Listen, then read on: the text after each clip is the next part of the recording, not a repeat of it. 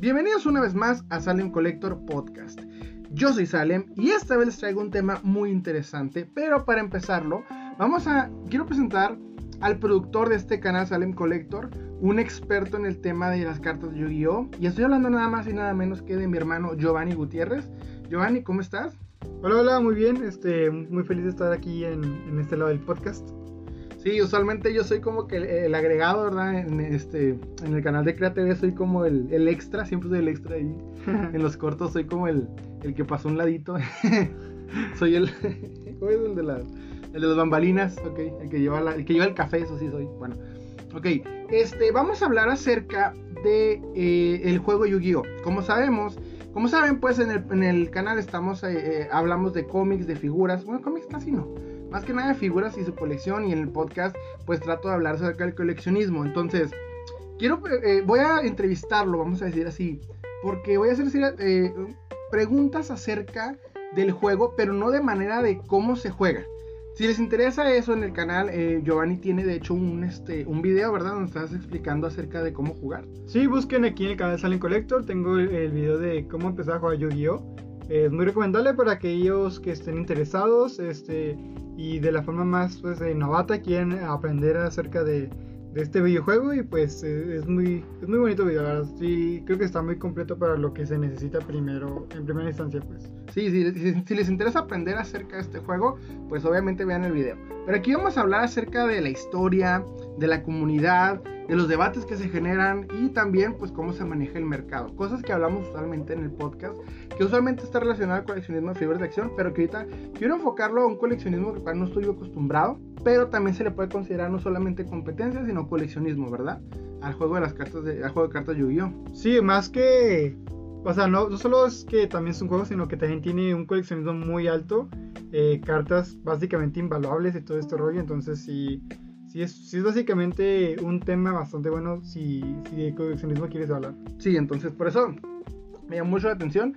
Y pues también ese es el agregado que tenemos en el canal. Entonces, oye, quiero preguntarte. Mira, usualmente cuando estoy tratando de dar el tema de lo que vendría siendo figuras de acción, por ejemplo, si hablamos de los Motu, etcétera, pregunto la historia, bueno, o platico la historia, y yo la verdad no tengo idea de cómo inicia el, el juego Yu-Gi-Oh! Sé que por la serie, porque bueno, igual que todos o la mayoría de niños jugamos este, el juego, ¿verdad? lo teníamos como los tazos, Era, eran esas modas aparte de, de, de, esas modas de primaria. Sí. Me tocaba mucho a mí estar, por ejemplo, en el, en el recreo y jugaba mis cartitas y pues, como se jugaba en la, en la, en la serie, pues jugábamos en la, bueno, una forma más diferente, ¿verdad? obviamente muy, muy diferente. Pero ¿cuál es la historia de este juego? Cuéntame, o sea.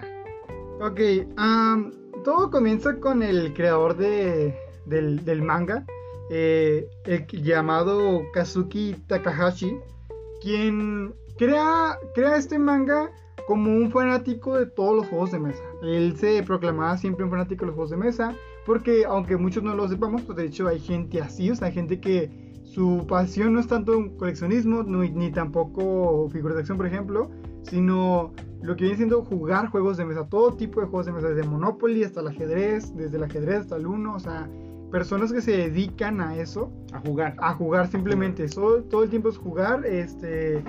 Y incluso hay convenciones de esto, de juegos de mesa, hasta donde te cuentas distintas versiones de cada juego, todo este rollo. Entonces, este, este sujeto, como un fanático de los juegos, pues se le da la oportunidad de hacer el, el manga, eh, ya que también trabajaba como ilustrador y todo este rollo. Así que eh, crea lo que viene siendo el primer eh, manga de Yu-Gi-Oh! Pero con lo que se le conoce eh, en estos rumbos como el. como el, la temporada cero, ¿no? Ya cuando fue adaptada a, a, anime. Debido a que este primer tomo, por así decirlo, lo que, lo que hace es usar a, a Yugi Moto, que es el protagonista, este sujeto de... De los pelos locos. De los pelos locos, que de hecho eh, su cabello está inspirado en una corona, de, porque quería él hacer el personaje que es el rey de todos los juegos. Entonces quería oh. simular una corona, oh. por lo tanto hizo un cabello así de. Oh, ok, entonces el cabello está así porque es una corona. Es una corona, sí, sí. Los que... colores y todo esto. Eh, eh, quiso que fuera el único en todo el anime que tuviera ese cabello, por eso los demás tienen un cabello más sencillo. Ajá. Fíjate que esta situación lo veo yo similar, pero con Godzilla. Siento que los picos de Godzilla son como la corona, entonces No sé, el comentario todo, todo tonto. Pues es probable, es probable. Este sí es como algo oficial. Eh, no sé si alguien eh, con los creadores de Godzilla hayan, Creado la idea de dicho hacerle- eso, ajá. Pero sé que ese sujeto sí lo dijo en, un, en alguna entrevista.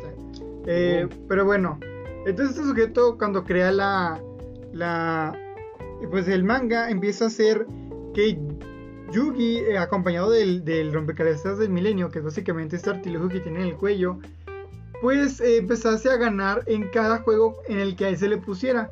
Debido a que dentro del rompecabezas había un espíritu que, que más adelante se le dio a conocer que era un faraón, de hecho, eh, Egipto, ya que los, los egipcios tenían, eh, pues vaya, costumbres de, de juegos, jugar juegos eh, de mesa, eh, inventados diferentes formas, obviamente. Y pues entonces, este sujeto básicamente activaba el artículo del milenio y cada vez que él iba a jugar un juego, siempre ganaba. Ese era básicamente el poder que tenía. Eh, posteriormente el anime dieron a conocer más artículos con diferentes poderes, pero a fin de cuentas este es el, el principal, que es yo gano. a fin de cuentas, Ok. si tú juegas conmigo, no importa, yo gano. Por más que imposible sea la situación, yo gano. Tengo Incluso- entendido que le dicen el, el trampas locas, ¿no? O sea, eso ya es en el anime porque ya no es cosa de cómo se juega hoy día el juego y que vemos las cartas reales. Ok, eh, ok. Que decimos, oye, esa carta no hace eso. O cómo puede hacer eso si las reglas son así. Pero pues es, es conveniencia del anime. O sea, en el momento nadie se dio cuenta y, y pues no, no importa mucho. no les importó, sí, pues de hecho, ¿no? Entonces, ah, bueno, este sujeto crea esto y en uno de, de esos tomos de- del manga crea lo que es el duelo de monstruos. Que eso es el verdadero juego de... El verdadero nombre del juego es duelo de monstruos, no es tanto Yu-Gi-Oh! Yu-Gi-Oh. Es como la marca, por así decirlo. y- o el nombre del anime y el manga. Entonces, duelo de monstruos es básicamente el juego que nosotros jugamos. Y, y lo crea como una especie de ajedrez combinado con, eh, no sé, póker. ¿Por qué? Por el hecho de las cartas, el azar y el ajedrez por toda la estrategia. Tienes a tus, a tus, no sé, tu ejército y tu oponente tiene el suyo. Un turno y un turno, movidas, todo este rollo. Entonces yo creo que es una combinación perfecta entre estos dos, estos, estos dos juegos de mesa. Entonces, una vez que, que crea este episodio, por así decirlo, se vuelve muy popular, o sea, se vuelve sumamente interesante debido a que hace uso de, de monstruos diferentes, de, de- de personajes que no se habían visto antes, ya que el famoso faraón ya había, util- había utilizado el póker, ya había utilizado, creo que el ajedrez también, había utilizado varios juegos en los que él siempre ganaba, pero ninguno era tan nuevo, icónico y original como era el duelo de monstruos. Que de hecho llamaba mucho la atención porque se jugaba de manera futurista. Si algo es conocido de este sujeto es porque realmente utilizaba mucho lo que es el, el cyberpunk. Utilizar Ok. tecnología para todo este rollo. Entonces es algo muy interesante cómo, cómo transforma un juego y luego te dice, además tiene el plus de que es de realidad virtual. O sea, no solo juegas con cartas, sino que el monstruo que tú pongas en, en el campo se va a hacer una especie de holograma Sí, pues y lo puedes jugar. En este aspecto era en miniatura antes. Eh, ya fue en el anime cuando se explayó y lo hizo eh, pues a grandes rasgos. O sea, literalmente con el tamaño de un campo de fútbol eh, hacía los duelos. Entonces se volvió más interesante el concepto ya cuando lo, lo formó. Pero en un inicio nace así, nace así con esta idea. Y una vez que a la gente le gustó mucho esto y que a él mismo también le gustó crear, haber creado su propio juego, fue cuando Bandai eh, adquirió derechos y empezó a, a hacer básicamente las cartas de forma real de lo que se veía en el, en el manga. Y también en la primera temporada, pues la temporada 0 de Yu-Gi-Oh! Y pues entonces crean básicamente la base del juego, que son los primeros monstruos, eh, las primeras cartas de magia, de trampa, con efectos muy sencillos y todo esto, estas reglas de invocación que eran muy sencillas también. Entonces, básicamente así nace el juego, con, con Bandai haciéndolo real, haciendo las cartas como, como consideraban que debían ser en cuanto al tamaño, que eran un tamaño diferente al de póker, por así decirlo, un tamaño diferente al que hoy día conocemos como el de Pokémon o Magic. Entonces, eh, hicieron su, su propio estilo en todo aspecto, incluso en los monstruos, no eran monstruos tan convencionales, o sea, no solo eran dragones, a veces eran caballeros, y no solo eran caballeros, a veces eran hechiceros, o sea, había de todo en este aspecto que lo hizo más peculiar, sobre todo por el estilo de las cartas, ya que habíamos visto antes cómo Magic había hecho de sus artes un poco más pintorescos, más al estilo eh, eh, época medieval. O sea, Magic fue antes de, de Yu-Gi-Oh. Sí, Ok, ok. sí, Yu-Gi-Oh fue después, pero de todas maneras dominó el mercado. De hecho, Pues es- hoy en día es uno de los juegos más vendidos eh, de cartas en todo el mundo. Es el líder, ¿no? De, bueno, de este tipo de juegos. Es el de- líder, de, sí, por lo, por lo que tiene en, en cuanto a competitivo, o sea, es, es básicamente imposible que, que hoy día quiebre Konami con este aspecto, pero, pero sí. Ok, tengo una, una duda. ¿En qué momento entra Konami y en qué momento se va Bandai? ¿O, o cómo está ahí el asunto? Bueno, ahí está un poco difuso. Eh, yo tengo entendido que es con la llegada del anime. Ok. Eh, una vez que llega el anime y que empieza a, a venderse por todo el mundo, especialmente con, con, con 4Kids, con lo de. con- al comprar el, el, el anime, eh, Konami llega como también empresa de juegos y dice: Yo quiero, yo quiero agarrar los derechos de Yu-Gi-Oh!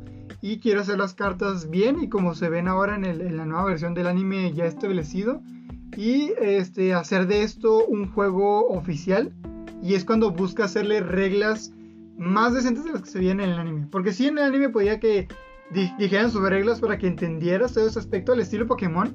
Sin embargo, no estaban tan establecidas con lo que son las fases, la fase de robo, la fase principal, de todo este rollo. Entonces, era, había forma de hacer trampa, ¿no? O sea, estaba como incompleto la forma en la que está el juego. En cuanto al juego, sí. Sí, tú podías ver un capítulo en el que Yugi hace tal cosa, te sale en la mano y tú podías hacer trampa, pero no era la forma en la que Konami había establecido las reglas del juego oficial, que es el que estabas comprando a fin de cuentas. Entonces fue hasta la llegada del 96 cuando llega eh, tal cual el, el juego en Bandai y hasta el 99 que se crea el anime bien y que Konami adquiere derechos para empezar a fabricar las cartas que hoy día conocemos con el mítico fondo detrás y, y todo este aspecto. Fíjate, tengo, eh, bueno, aquí platicando, hemos platicado en varias ocasiones que Konami es alfa y omega de este juego. Y es algo que yo como coleccionista de figuras envidio porque he visto que Konami tiene esta como capacidad de, de- de quitar, de evaluar o al mismo tiempo cotizar una carta.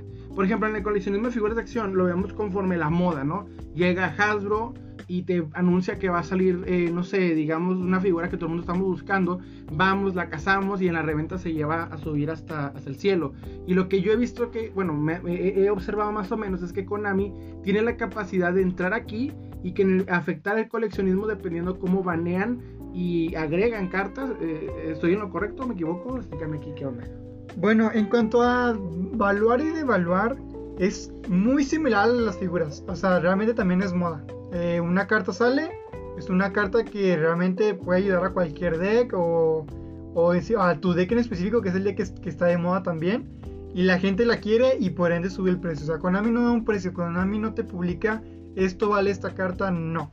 Pero, sin embargo, si Konami dice esta carta que valía eh, mucho el mes pasado, pues toma reimpresión. Y entonces sí, o sea, esa es la parte se de la- devalúa la anterior. de la reimpresión, porque por ejemplo en el, en el aspecto de las figuras de acción, digamos ahorita están los Moto Origins que están, pues obviamente todo el mundo los está cazando y este, ¿qué será? Mattel, Mattel y, y no va a volver a sacar la misma figura eh, que de He-Man hasta, bueno, hasta que saca otra reimpresión, otra forma que pues serían en bastantes años. Entonces esta figura se va a cotizar, vamos a decirlo, y en el caso de Konami, si hay una carta que es muy cotizada, te la vuelve a reimprimir y al mismo tiempo se devalúa, ¿no? Porque se llena el mercado de esta carta. Bueno, se devalúa la segunda carta. O sea, por ejemplo, una persona podría decir eh, Monster Reborn, ¿no? Una carta que todo el mundo conoce. Esa carta, este, vale, digamos, ahorita 10 dólares, por así decirlo, ¿eh? Eh, no vale eso, obviamente. Y sale, el- todo el mundo la quiere, pero pues les parece mucho cos- eh, costear 200 pesos por un pedazo de cartón, ¿verdad? Sí, pues de hecho. Entonces, de repente sale la reimpresión y la reimpresión nueva, porque vienen más y, y viene en una caja mucho más barata. Y, y también en el orden en el que sale es un poco más constante. O es más seguro que la caja que tú compres te salga esa carta. Entonces puede costar hasta un dólar, por así decirlo, la nueva versión. Pero la pasada, por ser la pasada de, de su generación, Su primera sigue impresión, ¿no? costando lo mismo. Ok. O sea, sigue costándolo exactamente lo mismo. Entonces en este caso hay dos cartas, digamos, la primera impresión es la que se cotiza y las, las que siguen de ahí son las que Es ya como comparar un Motu, eh, los buenos de los 80s con eh, los nuevos. La, la reimpresión esta que es, Ok. cambia completamente. Pero aquí, aunque la carta sea exactamente igual, es el código de, de donde dice su, su expansión, que es cuando, cuando ves cuál es la buena, por así decirlo. Claro que de aquí también influyen muchas cosas como las rarezas. Eh, muchas de las veces en las antiguas, si eran las que brillaban para los nuevos, este, era mucho, es mucho más cotizado hoy día de lo que son una de las que no brillan las comunes. Y pues sí, o sea, realmente importa mucho qué expansión tiene la carta para que digas cuál es su valor. Ok, mira, eh, en el vintage, aquí lo tengo yo definido que es cuando un objeto articulable, una pieza articulable, eh, articulable no, perdón, coleccionable, una, una, pieza coleccionable tiene 20 años o más de edad y se le puede considerar vintage. La mayoría de las cosas se consideran de los 80s y ahorita estamos empezando en los 90s aquí en el coleccionismo de figuras de acción. Entonces, ya existe el vintage, eh, el coleccionismo de vintage en las cartas Yu-Gi-Oh. Sí, por supuesto que sí, o sea, estamos hablando de un juego de los 90s. O sea, no solo puedes considerar vintage las cartas de Bandai, que son las que tienen una forma diferente a las que vemos con Konami, o sea, son un poco más cafezosas, un poco más redondas, un poco más extrañas, incluso los más burdos los diseños a, como eran los diseños originales. Y además, eh, el año, por ejemplo, incluso las primeras cartas de Konami son diferentes en muchos aspectos y también tienen un arte más extraño. No sé si recuerdas cómo era el arte en las primeras cartas que eran un poco hasta llamativos, ¿no? Sí, sí. Como Revival Jam, Monster Reborn, ese tipo de cartas tienen unos artes más como icónicos. He visto que hasta, que hasta, se han tatuado Revival Jam y me tocó ver una tumba que tenía eh, la figura de, perdón, de, de Revival Monstruo tiene esta figura y que es un icono ya en la cultura popular. Es que es básicamente una carta que ves y tú sabes lo que significa, entonces... Sí, yo hasta la veo artística. Ese tipo de cartas tienen una cosa especial, por así decirlo, y sobre todo también porque los efectos eran más sencillos. Tenemos el caso de la olla de la avaricia. Simplemente activas, pruebas dos cartas y se vuelve un icono esa, esa joya de carta, eh, ya que hoy en día en el juego robar dos cartas no lo puede ser así de fácil. Y y entonces las nuevas cartas ya, ya, son cualquier cosa. Incluso hay cartas que no tienen eh, independencia. O sea, son cartas que el mono que tú estás viendo en la, en la, imagen es algo que tenga que ver con el deck para el que está funcionando. O una cosa súper genérica y extraña. O sea, hay cosas en las que ni siquiera le encuentras forma. Sin embargo, las antiguas tienen un arte muy especial que ha perdurado bastante, la verdad. O sea, las pocas cartas que se utilizan hoy día como Regeki y así eh, tienen un arte que se valora mucho. Es, es la carta que destruye todas las cartas del oponente, ¿no? Sí, y eso también es algo que hoy en día casi no casi no se ve así de sencillo, o sea, fácil, ay, destruye y ya. Sin Estos efectos absolutos, vamos a decir. Exactamente, que antes se, se, hacían mucho en el juego cuando era más sencillo. Y, y entonces sí, eso se cuenta como vintage. Las primeras cartas, sus primeros modelos, por ejemplo, si la impresión es del 99, tú tienes una carta de 20 años, de más de 20 sí, años. Sí, sí, o, sea. o sea, ya cuenta como de o sea, de diferencia de las figuras, esto es cartón. A fin de cuentas es cartón. Son más poco de durar. Claro, y, y, además, ¿tú recuerdas que hiciste con tus cartas cuando eras un niño? No, no, ah, bueno, sí. De hecho, sí, tengo una anécdota muy triste con lo que pasó mis cartas de ganar niño. Pero sabemos que intactas no están, ¿verdad? Bueno, sí, no, yo, yo, yo sé que ya bailé. ¿Cuántas veces uno no las mordía, las ponía en el piso, las raspaba, cuando las revolvía, se hacían, este... Sí, no, o sea, eh, cuántas cartas no, no destruimos. Yo recuerdo que las cartas que tenía estaban todas este, chatas, ya no tenían la puntita. Y tengo entendido que eso afecta el valor de la carta. ¿no? Por supuesto, sí, sí, tenemos igual que en las figuras el 10 de 10. Y si algo no, no, no cuadra como debe ser su, su forma original, entonces se va devaluando horriblemente la carta. Por más que bonita que sea la carta y su funcionamiento, si no está en óptimas condiciones, no vale nada. Ok, mira, te quiero preguntar algo. Me ha tocado ver mucho eh, que hay señoras en el Facebook que encuentran un masito de cartas este, de Yu-Gi-Oh! y las ponen en venta. O sea, ni siquiera bien escrito está eh, la palabra Yu-Gi-Oh! está ahí con, no sé, con J, con etcétera. Y como ellas, por ejemplo, eh, me ha tocado ver que anuncian así eh, cartas de Yu-Gi-Oh! vamos a decir, y ponen un precio exorbitante. Entonces, ¿cómo, en qué se fija un coleccionista para poder adquirir cartas? O sea, me ha tocado también ver en los mercados, en, los, tianguis y en la, este, en la, cacería, que venden eh, lotes enteros de cartas. Más que nada en los bazares, otaku. Este, todo el mundo vende cartas, pero veo que no se vende con facilidad. Que las personas que las compran son como que buscan la específica. ¿Cómo pueden ellos saber que tienen cartas que valen? Ok, ok. Bueno, eh, yo creo que igual que las figuras, eh, las cartas también tienen un valor por individual, entonces Eh, si, por ejemplo, compara una figura del hombre araña de Tom Holland, por ejemplo, ahorita que está muy de moda, y compáralo con, con una super viejita del Burger King, del hombre araña igual, pero de, no sé, la serie Espectáculo de Spider-Man, que no tiene movimientos, pero escupe agua, ¿no? Entonces, hay cartas así. Está la carta que es muy buena, la carta que te sirve bastante, que además eh, o tiene valor coleccionable o tiene valor dentro del juego, porque también aquí es algo a recalcar. en el juego tienen una importancia un poco más grande que la que tienen como coleccionables, a pesar de que la carta no sea muy bonita muy estética o muy vieja, en el juego te sirve bastante, por cuando le da un valor muy muy alto.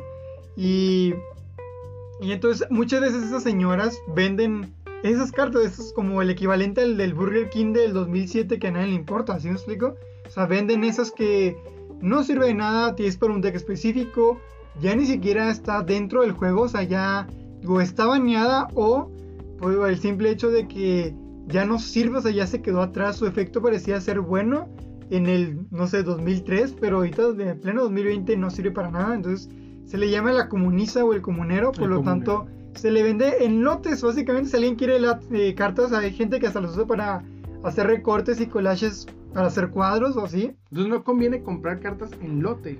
Eh, depende, depende del lote. Porque tú puedes encontrar de la señora que te digo, las tiene en pésimas condiciones. Son cartas de los noventas que, que también no sirven ningún, ninguna para nada. O piratas, ¿no? O, también hay piratas, entonces a veces no conviene, pero hay veces en las que coleccionistas te dicen, oye, estoy vendiendo este lote que era mi colección antes, ya no lo uso, ya no lo quiero, no juego del 2010, por así decirlo.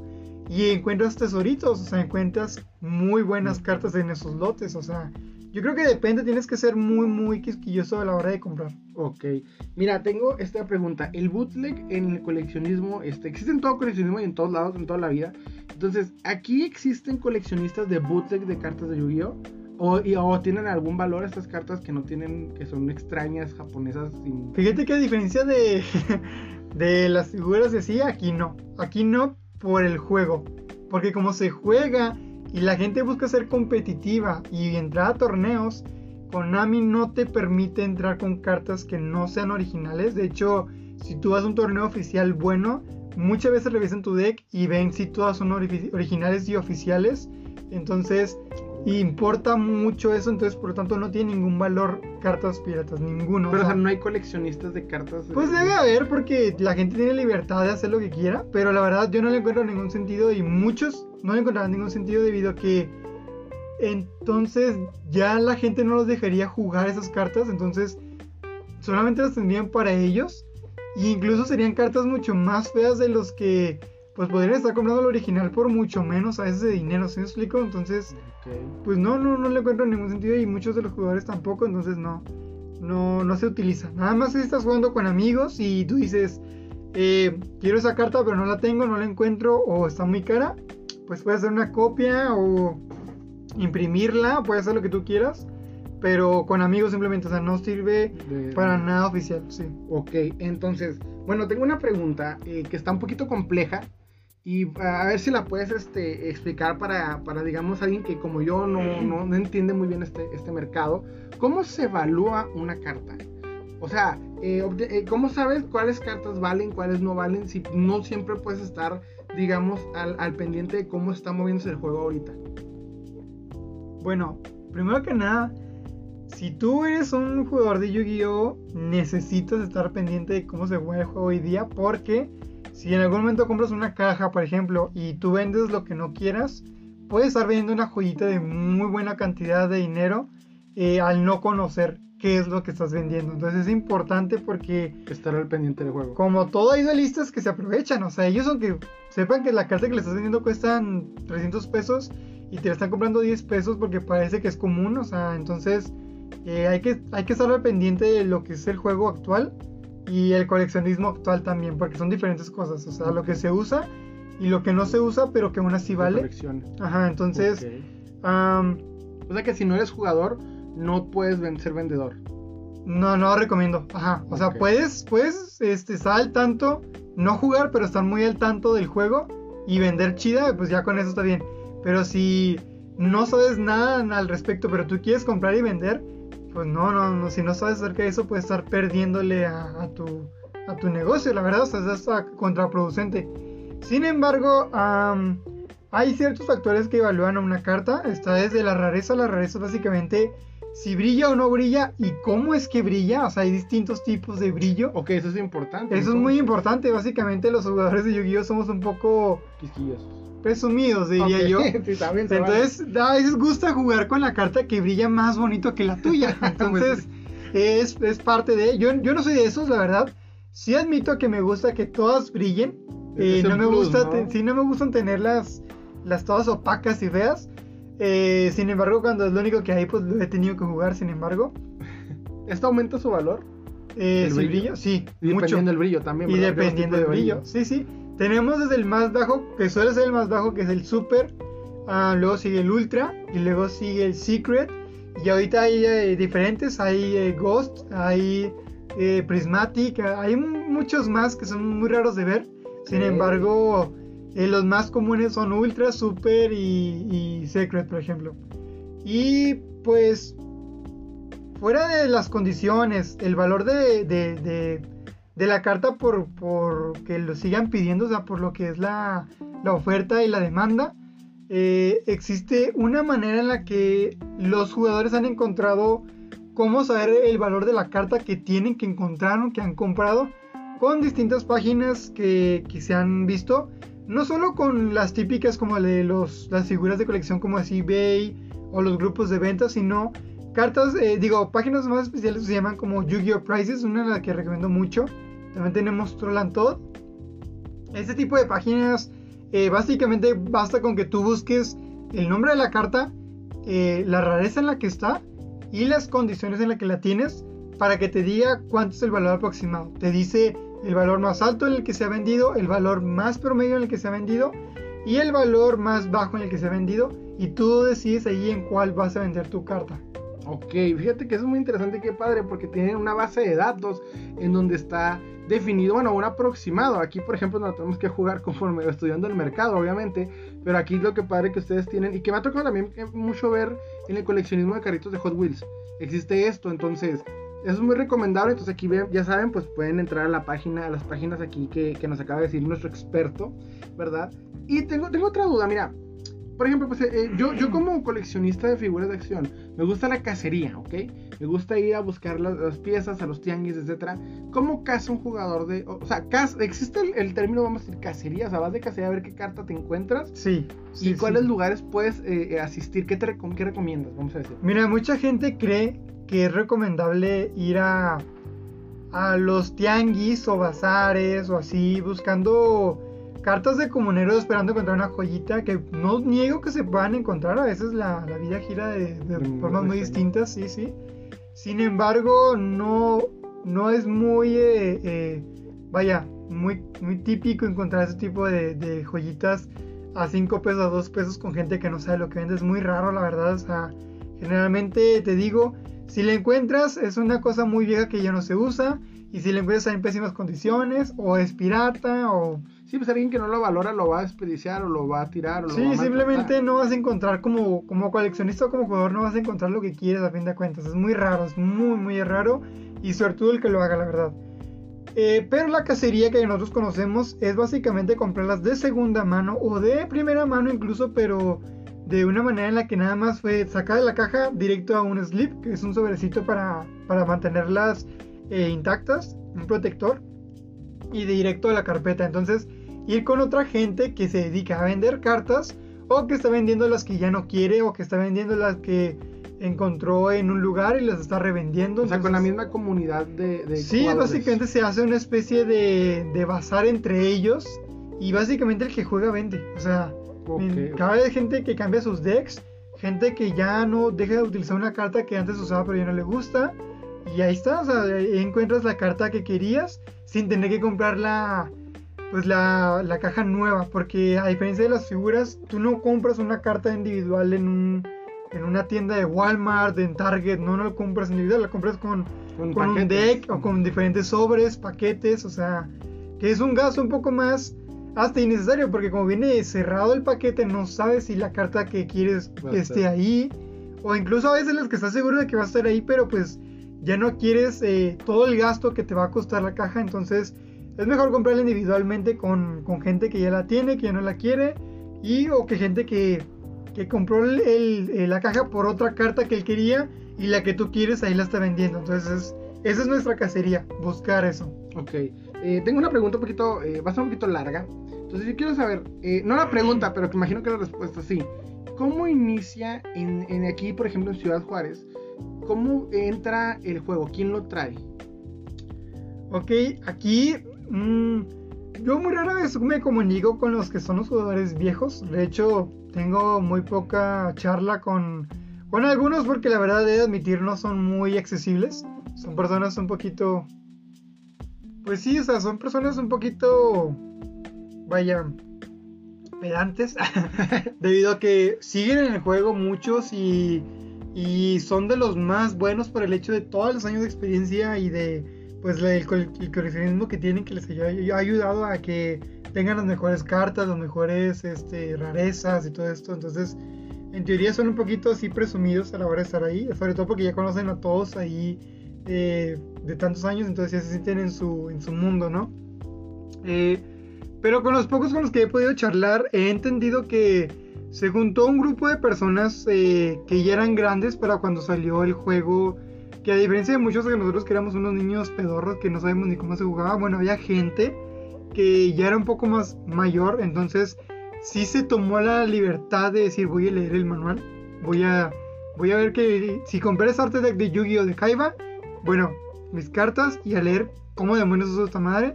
Y ahí entendieron eh, cómo es ese aspecto. Y una vez que, que como, ajá, conozco a mi amigo y mi amigo tiene sus cartas de Yu-Gi-Oh! Incluso él no sabe cómo jugar, pues yo le enseño cómo jugar y así se empezó a hacer la comunidad cada vez más grande. Hasta que en un cierto punto de, de los 2000, pues ya que vieron que Yu-Gi-Oh! estaba convirtiéndose en, en un hit mundial y ya empezaron a hacer los primeros torneos, gente que que empezó a, explotar las cartas eh, de una manera que nadie se imaginaba, o sea, que empezaron a romper el sistema de una manera muy, muy increíble, eh, cosa que llevó a, traer la, la, que es la famosa banlist, eh, que es básicamente bloquear o, banear cartas por lo fuertes que son, que no son tan buenas para el juego, ya que pues no, no hace justo el juego, es muy difícil hacer un juego muy justo, yo creo que el juego más justo que existe es el póker y el ajedrez, pero eso por, por la manera en la que están hechos. Porque son sencillos, simples y vamos a decir, eh, eh, tienes tu mazo, juegas y universales, vamos a decir. Ajá, esos son los juegos en los que más fácil es eh, evitar que, que, se rompa el sistema y aquí en Yugi constantemente se batalla. Hacer un juego tan difícil con... Tan complejo. Con, ajá, con efectos diferentes, reglas, todo ese rollo pues cada vez que sale una carta y que alguien encuentre un hueco en el sistema, tienes que saber si la baneas, si la limitas a dos cartas. Cada, carta tiene un, eh, máximo de tres copias por cada mazo, entonces hay que saber si, si es prudente tener las tres o limitarlas a uno o dos o de, de plano cero. Entonces en este aspecto, eh, estos sujetos encontraron lo mismo que estaba pasando por el mundo, que es básicamente Yu-Gi-Oh! se convirtió en en un juego serio, o sea, fuera de lo que era el anime y lo divertido, se convirtió en un juego serio. Entonces estas personas comenzaron a hacer eso, o sea, comprar más cartas, darse cuenta que no solo jugué el mazo de Yugi y el de Kaiba era lo óptimo, sino crear tu propia estrategia con todas las cartas universales que, que se encontraban. Conforme iban saliendo las, cartas, las barajas de las de Joy, las de Mai, eh, las de Tea, o sea, todo este rollo. Entonces empezaron a darse cuenta cómo podías hacer un juego más acelerado, eh, más óptimo y, ser un mejor jugador. A diferencia de muchos que no entendían aún cómo funcionaba el juego y pues empezar a ganar en ese aspecto. Entonces ese tipo de gente se empezó a juntar, empezaron a ver lo, coleccionable también, el, ya, el típico ya la tengo, ya la tengo, ya la tengo.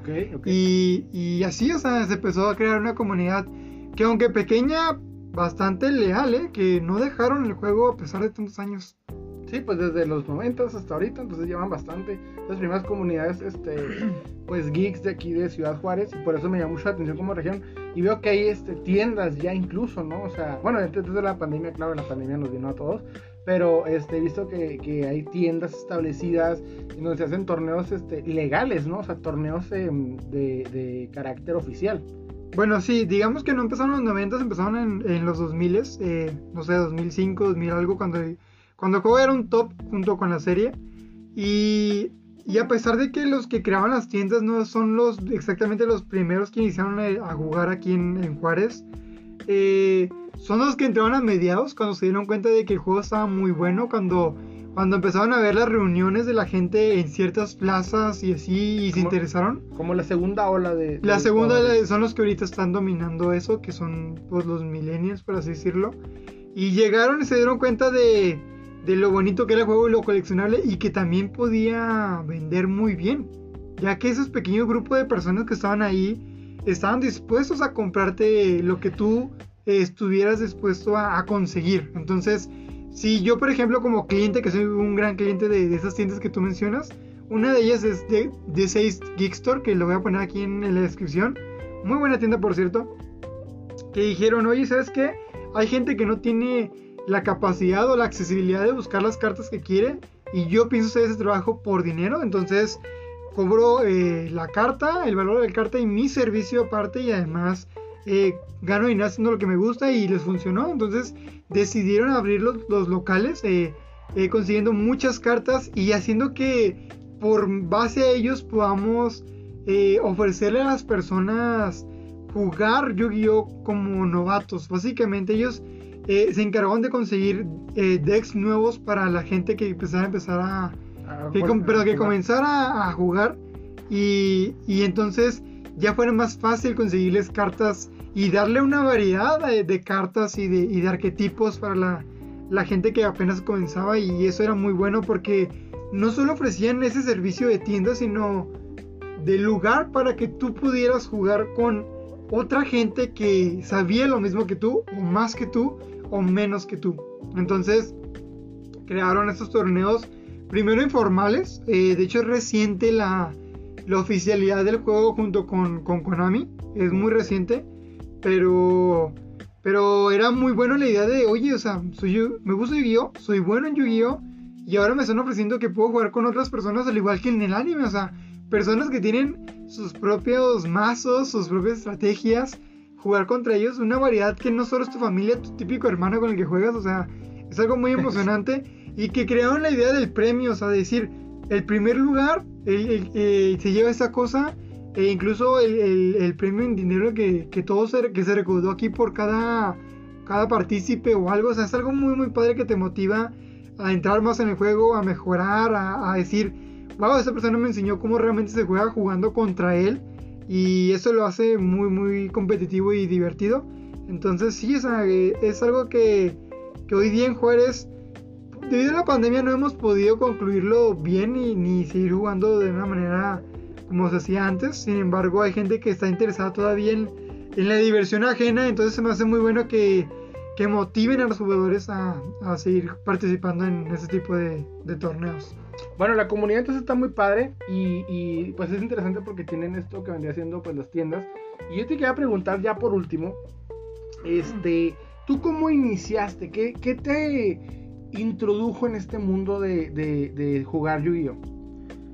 Bueno, yo como todo niño vi el anime de niño. O sea, a fin de cuentas, eh, Kaiba era mi personaje favorito. Me gustaba mucho verlo eh, cuando lo pasaban en Canal 5. Sí, sí. Eh, me gustaba mucho las cartas porque tuve mis cartas piratas también. Sí, sí, como no. Todos, ¿no? jugué contigo, o sea, realmente jugamos un juego inventado que tú te inventabas, la verdad. Sí, la verdad. Yo, yo soy el hermano mayor que hacía trampas, hermano menor. Lo sí, definitivamente. Pero me gustaba la idea, me gustaba la idea de...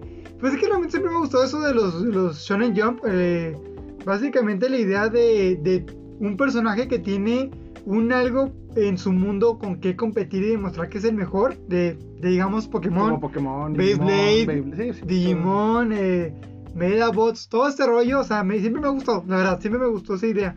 Y con Yugi, eh, cuando ya más grande lo vi, porque llegué una vez a, una de estas plazas en las que estaban juntando y estaban jugando.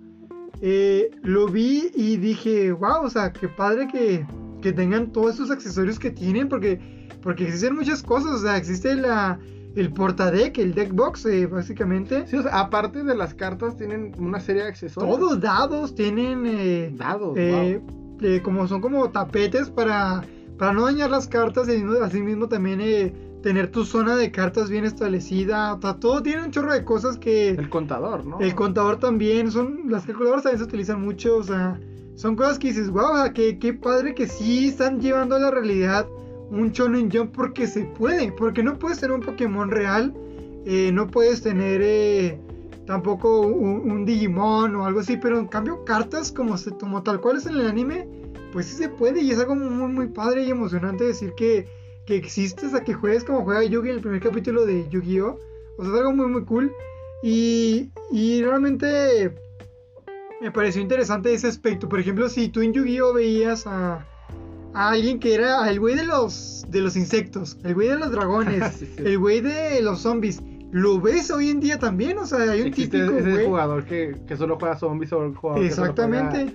Y los que, y que curiosamente se parece a su arquetipo. O sea, que le combina, que dices, oh, o sea, el más geek tiene los insectos. O el más darks tiene los zombies. O sea, dices, Fíjate "Wow". que, que cuando intenté, intenté, intenté ser jugador, pero no fue lo mío. Eh, mi arquetipo fueron las melodiosas, que son como unas hadas mágicas con detalles de, de melodías de ópera. Entonces yo sí bien, bien macho mi, mi deck. Y hasta esos son uno de los decks más que, que sí he visto que son, que son muy, muy castrosos, muy, fuertes, muy, muy intensos. Eh, Es bueno para el semi-pro. eh, es algo competitivo, la verdad. Eh, le falta un poco de potencial, pero me gusta mucho el deck, la verdad. Y, y sí, o sea, fue cuando ya grande, un, un amigo eh, menor que yo me dijo, ¿quieres jugar conmigo? Y tenía sus cartas. De hecho, él, ahora que yo avancé en este ámbito, no, pues él no sabe jugar muy bien. me di cuenta, pero en, en un principio me ganaba, en un principio él tenía cartas muy buenas, según yo, ¿verdad? Y tenía algo que llamamos ensalada, que es básicamente tener las cartas que te encuentres, juntarlas y crear algo con eso. Eso es una ensalada. Y, y pues no, no, no es muy óptimo ni funciona muy bien, la verdad, pero bueno. Eh, me enseñó y me gustó porque yo tengo este, pues esto que tenemos muchos de los jugadores competitivos, que es, que es querer ganar, siempre ganar y, y te vuelves adicto a eso. Entonces, una vez que la agarré, pues volví a ver el anime para entender reglas. Empecé a buscar videos en YouTube que la verdad no son muy buenos los videos que te enseñan, por eso hice los míos propios también. Y, y empecé a, a buscar con aquellos eh, sujetos que ya había visto que, que jugaban. Y dije, quiero mis propias cartas, porque estas eran prestadas, entonces dije, quiero lo mío. Y como a mí me gusta Kaiba, quiero empezar con los Blue Eyes. Entonces empecé a buscar, creé poco a poco mi baraja, eh, lo más barato posible. En principio no quería ni gastar más de 10 pesos por cada carta. Sin embargo, una vez que, que empecé a ganar, me volví adicto. Y que la gente que ya era pro me ganaba, me molestaba mucho. Y dije, tengo que ganar a ese sujeto, o sea, no puede ser más inteligente que yo. Y me di cuenta que de hecho eran las cartas lo que me faltaban. Entonces empecé a gastar más en esas cartas y, y a comprar y a comprar y a comprar hasta que un punto me volví muy bueno.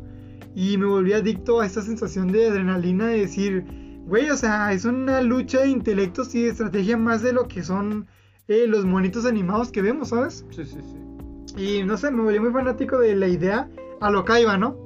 A lo Kaiba al decir, sí, güey, soy más chico que tú porque sí. Y me la pelas de aquí está intelectualmente plasmado cómo, cómo te gané.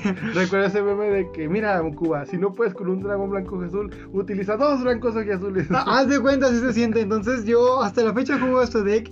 eh, me considero bastante bueno, la verdad. Eh, no me considero al, al- al estilo de, de los mejores jugadores de Yu-Gi-Oh! del mundo, que es un asiático el maldito.